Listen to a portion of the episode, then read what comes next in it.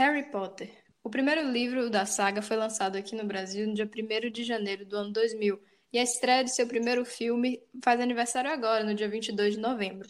Essa musiquinha inconfundível, obviamente, faz parte da saga, feita pelo maravilhoso John Williams. E apesar do bruxinho inglês ser mega conhecido, literatura de hoje é sobre ele, porque sim.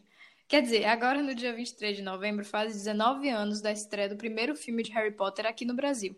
E quer queira ou não, Harry já pode ser considerado um clássico, né? Já pode? Já deu tempo? Eu acho que pode. Então pode. Saint Potter. A gente não pretende falar especificamente de cada livro aqui, né? Porque não é.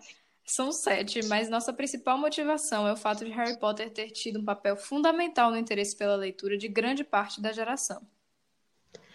E a literatura foca justamente nesse incentivo. Só que antes vamos com alguns aspectos gerais e algumas curiosidades sobre a saga. Bem, não tem como a gente falar de Harry Potter sem falar de J.K. Rowling e das polêmicas em que ela se envolveu. Isso porque o discurso de Rowling impactou drasticamente na relação de seus fãs com ela. Isso começou quando a autora fez uma série de tweets considerados transfóbicos, o que gerou revolta nos fãs da saga. A problemática continuou com a publicação de seu livro Troubled Blood, cuja premissa é um homem que se veste de mulher para matar mulheres.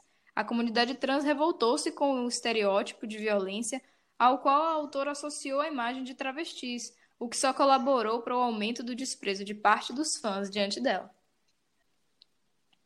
Agora vamos às curiosidades idiotas, porque todo mundo gosta de curiosidade idiota, né? Os fãs de Harry Potter vão desde Luan Santana até Stephen King, gente. Sim, o Stephen King, autor de It, do Iluminado, enfim. A saga foi lançada com todos os livros já completos. Pois é, em 1990, sete anos antes de anunciar o primeiro livro, a autora escreveu o último capítulo da história.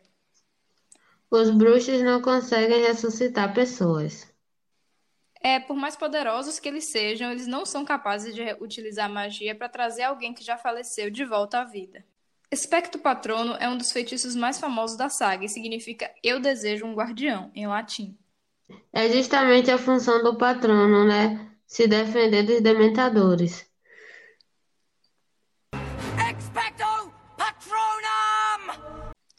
Quando o filme Relíquias da Morte foi anunciado, o outdoor que colocaram na Times Square nem tinha o nome, apenas a foto, porque todo mundo já sabia do que se tratava.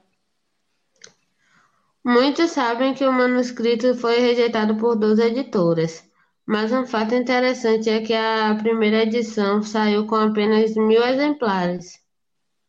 J.K. Rowling estudou línguas clássicas e literatura francesa na Universidade de Exeter, o que ajudou na hora de elaborar os nomes dos feitiços, que são todos em latim.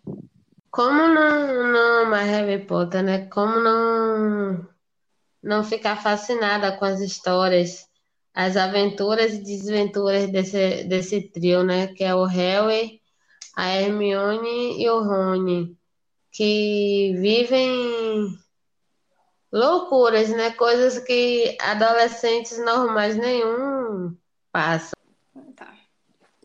É, o que, chama, o que me chama a minha atenção é que fazer algo do gênero fantasia em um mundo em que já havia conhecido Senhor dos Anéis e ter esse sucesso gigantesco é incrível, porque as comparações seriam inevitáveis, né? Mas a criatividade de J.K. Rowling, de certa forma, né, dadas as devidas proporções, consegue alcançar um pouco a obra de Tolkien.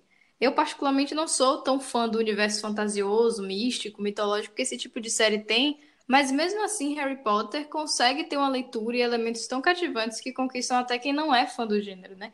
E isso vai desde o universo maravilhoso de Hogwarts e do mundo bruxo, até a pureza dessa amizade que você falou, né? Do trio de ouro, Harry, Ron e Hermione. Não é à toa, né, que teve esse sucesso, esse alcance para as mais variadas idades. Verdade. Olha, Mari, eu, ao contrário de você, amo o mundo de fantasias. Inclusive, teve há pouco tempo teve uma exposição aqui em Salvador, em um shopping de daqui que sobre o mundo do Harry Potter, né? E eu fui, eu, meus dois irmãos, como a gente gosta muito dessas coisas, a gente foi e a gente se divertiu pra caramba. A gente bebeu até a famosa cerveja, né? A famosa a cerveja, cerveja amanteigada. amanteigada. É, A gente gostou muito. Eu, particularmente, eu gosto muito do Harry. Gosto, acho, acho fantástico a forma como, como eles desenvolvem as coisas, né? Quando, como eles desvendam. Eles investigam minu- minuciosamente as coisas e, e acabam desvendando. E eu acho isso fascinante. Bem, gente, esse foi o Literatura de hoje, mais que especial, porque Harry Potter é o xodó, né, da geração. Tchau, gente. Eu espero que, assim como eu, vocês leiam e se divirtam bastante, porque é um mundo que vale a pena a gente entrar. Tchau, tchau. Beijos.